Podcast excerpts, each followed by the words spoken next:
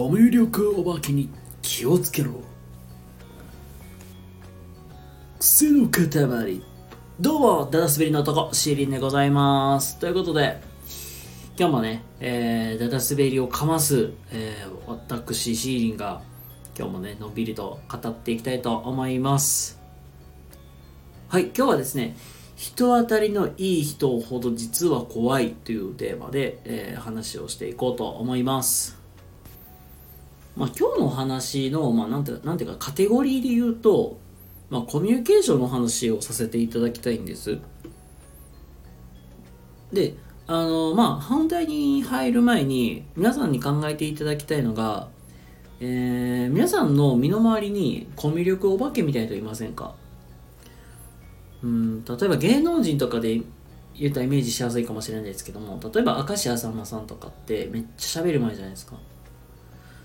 あとは若手とかで言ったらね霜降り明星のね粗品さんとかめっちゃね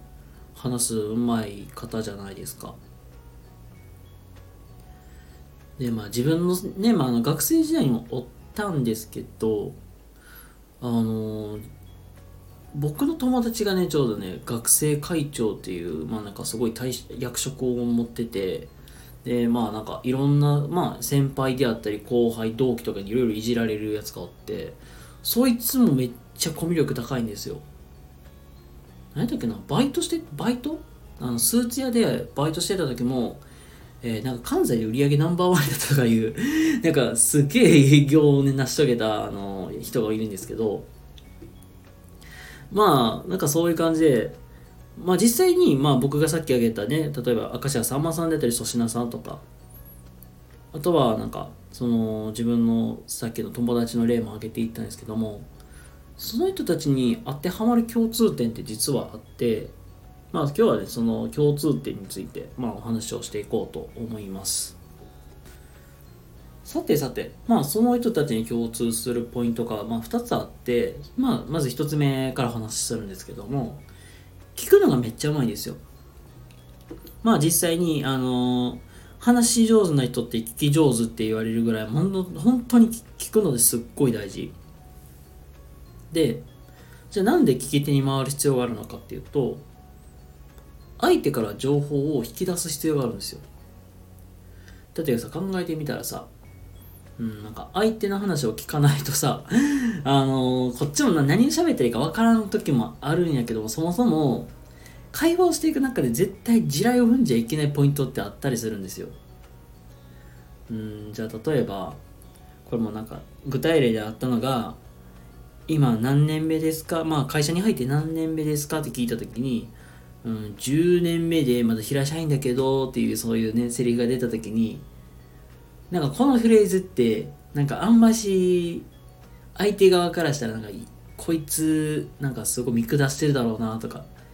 万年平社員なんですみたいななんかちょっとちょっと下っ端みたいな感じで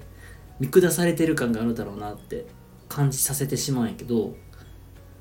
例えばあ10年目ですか？あじゃあ2014年度ぐらいですかね？とか。いやそういうので切り替えていくと相手からしたら、まだそっちの方がね、後者の方がね、あのー、響きとしてよく感じて、感じると思うんですよ。まあ、要するに、まあ、なんか簡単に言ったら、その情報をどう使うかっていうのもすごく上手やし、聞いた情報をどう使うかっていうのがすごく上手。なので、まあ、何が言いたいかっていうと、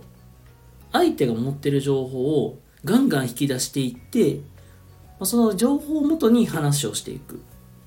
これがすごく上手っていうのがあるんですよ。でもう一個が実は相手にめちゃくちゃ喋らせる。まあ言ったら聞き手に回るから相手に喋らせるようにするんですよ自然と。じゃあなんで相手が喋らす方がいいのか。相手気持ちよくさせたいんですよ。なんか分かるかな？なんか僕もさそのこの気持ちめちゃくちゃ分かるんやけどなんか自分語りしたいっていません？なんかおっちゃんとかおばちゃんとかで。おっちゃんの方が多いかな。なんか過去のビューでめっちゃ話す人っていると思うんですよ。なんか飲み屋とかさあの酒場とかでそういう人ってなんか、ね、いらっしゃったりしたらなんとなくイメージつくと思うんですけど喋らしてたらさすっげえ気持ちよくなんかなんかニコニコしてません？機嫌よく。なんかそれと同じなんですよ。っていう感じで相手に喋らせといて自分語りさせておくことで相手すっげえ気持ちよくなるんですよ。で意外とそうやって話してる方が相手側からしたら実はたあの楽しいというか嬉しい気持ちになったり、まあ、そういうところで相手がいかに楽しませるかってのがすごく大事なんですよ。で聞いてる側からしたらうんうんうんあすごいですねってリアクション返してあげたらどうなる？いやそれは話してる側からしたらでしょもっともっと話したくなるじゃんっていう感じでまあ、相手が自分語りしてると自分たちも楽しく、まあ、自分話してる側も楽しくなるし相づちで、あ、すごいですね、かっこいいですね、みたいな感じで、承認欲求みたいなの得られたら、その分もっともっと気持ちよくなるんですよ。っていう感じで、相手をどんどんどんどん話すようにさせていく。で、自分はあんまり喋らないっていうスタンスでいた方が、あの、話、コミュニケーションを取っていく上ですごくいいかな、という部分。なので、あの、話すのが上手な人って、本当に聞き上手に回る。で相手をいかにどう気持ちよくさせるかっていうのがあのまあ、共通している部分かなって思いますはいではではまあここから本題なんですけどじゃあさっきの話まあそのコミュ力お化けの話とこの人当たりのいい人が、まあ、実は怖い話がまあつながってくる理由ってここからまあ話すんやけど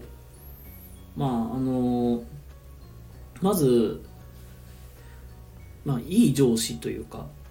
まあ、いい先輩と言ったらいいか、まあ、実際になんか人当たりのいい、まあ、先輩であったりとか、上司って、まあ、コミュ力お化けと同等ぐらいに実は聞くのがすっげえ上手なんですよ、まず。で、まあ、さっきも言った通り、やっぱり情報を握れるっていうのと、でそこからさらに相手をまあ気持ちよく自分語りさせちゃうみたいなまあ、そういうところでだんだんガンガン相手の情報を引き出していくんですよ。っていう中でじゃあそのね聞いてる側って何を考えてるかっていうと相手がどういう価値観なのかっていうのとあとはなんかどんなことを考えてるのかそういうところで実際に評価していく。これがまあまあ実際会社とかやったらさ怖いじゃん。ほんまに。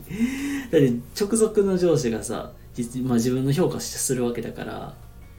え何を思ってるんだろう？なんか怖いなって思うじゃないですか。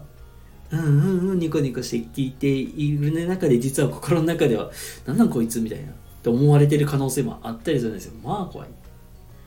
なので実は人当たりのいい人が、よっしゃいい優しい先輩だから仕事やりやすいぞとかって思ってると勘違いしない方がいいです。実はそういう先輩ほど実は怖いんで まあそこ要注意かなっていうところ。だから、だからまあそういう人に、そういう人当たりのいい人ってほんまにめっちゃ怖くて、なぜならニコニコして聞いてるらめ実はこの人どんな考え方してるのかなとかすごくそこをすっごく見られます。なので嘘をついてもごまかしても絶対バレるんで素直に話した方がいいですよっていう話です。はい。でまあ実際まあそういうコミュ力お化け同士の話ってまあちょっとここから余談になるんですけども、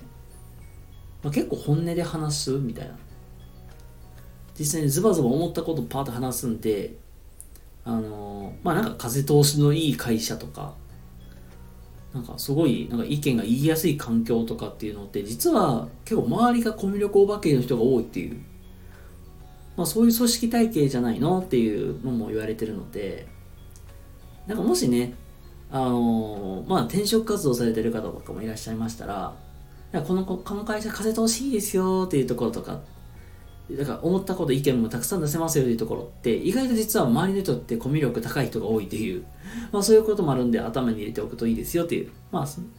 まあ、最後ちょちょっと関係ない話でしたけども、まあ、今日はなんかあのコミュ力お化けっていう人の特徴と、まあ、あとはなんか人当たりのいい人ほど実は怖いよみたいなそんなテーマでお話の方させていただきました。はいということで皆様今日も明日も素敵な一日をお過ごしください。ちょっと長くなりましたけども最後まで聞いていただきありがとうございました。それではまた次回どっかでお会いしましょう。またね。バイバイ。